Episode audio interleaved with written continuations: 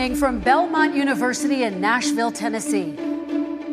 Right now, we welcome to the stage former Vice President Joe Biden and President Donald J. Trump.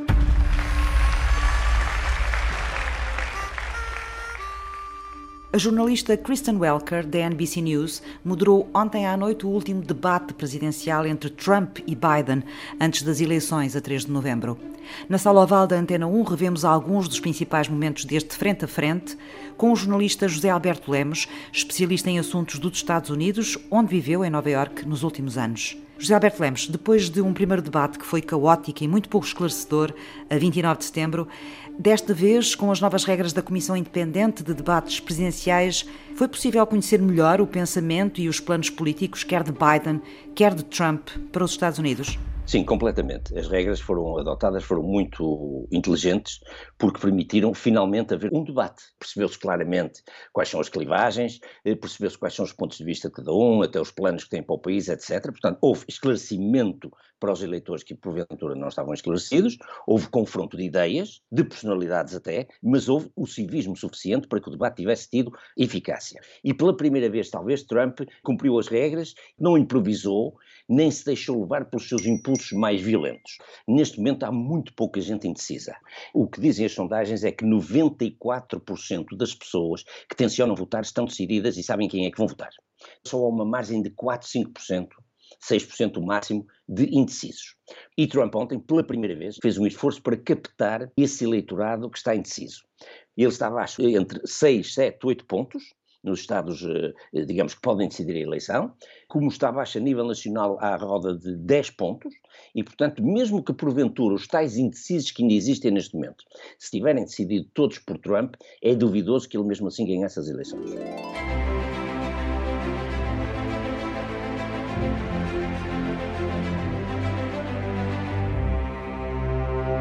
Bom, o debate começou com a questão da pandemia. Donald Trump continuou num discurso quase de ficção relativamente à pandemia. Insistiu que as coisas estavam bastante melhor no país, o que não é verdade.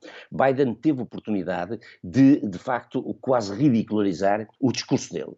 Trump disse mais, disse que estamos aí à beira do aparecimento de uma vacina. Exatamente, dentro de algumas semanas, foi o que ele disse mesmo. A couple of weeks, exatamente, dentro de algumas semanas. Não há nenhum dos laboratórios, nenhuma das investigações que diga que dentro de algumas semanas temos uma vacina. Eu pelo menos fiquei com alguma ideia de que a questão do Obamacare foi um dos temas também importantes do debate do ponto de vista dos eleitores, não é? Sem dúvida, até porque o Obamacare é uma das questões mais sensíveis no país. Portanto, apesar de durante estes quatro anos Trump e a administração Trump terem andado a dizer sistematicamente que o Obamacare era um desastre, a popularidade do Obamacare é enorme.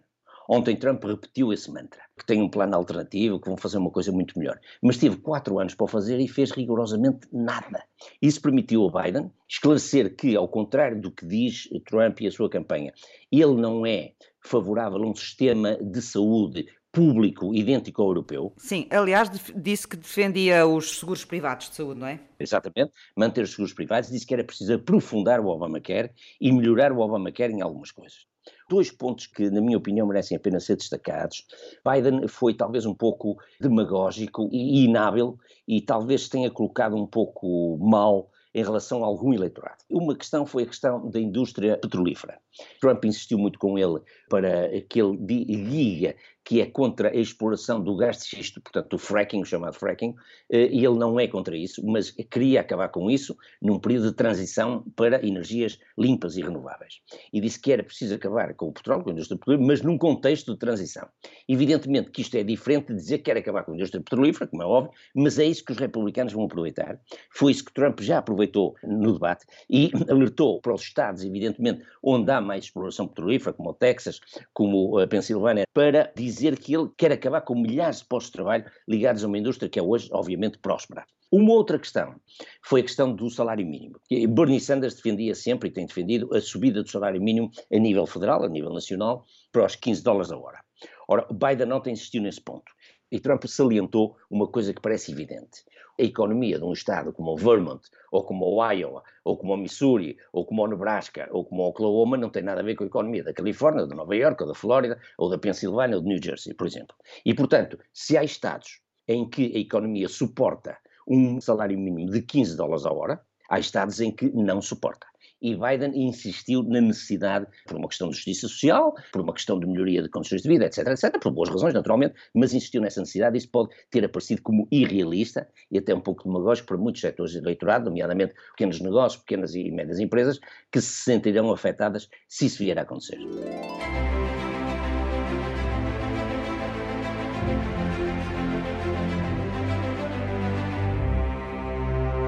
Outro aspecto que foi sensível no debate e que os pôs em, em, profundo confronto foi a questão da imigração. O debate surge no contexto de o New York Times anteontem ter trazido uma notícia uh, a dizer que há neste momento 545 crianças que não encontram os pais. Tem a ver com o processo de separação dos pais na fronteira do México e tentar perceber agora como é, qual é o plano para reunir as famílias. Exatamente. Isto é evidente muito embaraçoso para a administração, mas Trump pôs o ênfase na questão daquelas gaiolas que apareceram no início desta política. Foram as, as, primeiras imagens chocantes que apareceram, foram os imigrantes metidos numas gaiolas de ferro eh, enquanto esperavam a decisão das autoridades. Ontem Trump insistiu que essas gaiolas foram feitas pela administração Obama para também impedir os, os imigrantes que chegavam ilegalmente de circular imediatamente pelo país. Biden não foi eh, muito perentório nessa matéria, mas contra-atacou dizendo que nos primeiros 100 dias da sua presidência, que se compromete a apresentar um diploma no Congresso para legalizar os chamados Dreamers, jovens filhos de pais imigrantes que vieram ilegalmente para os Estados Unidos e que ainda hoje estão indocumentados, mas são jovens que já nasceram nos Estados Unidos ou cresceram nos Estados Unidos. Hoje os indocumentados na América estão calculados em 11 milhões. And those kids are. It's criminal. I'm the least racist person in this room. We should fundamentally change the system, and that's what I'm going to do. If I thought you did a good job, I would have never run. You know who I am. You know who he is. You know his character. You know my character.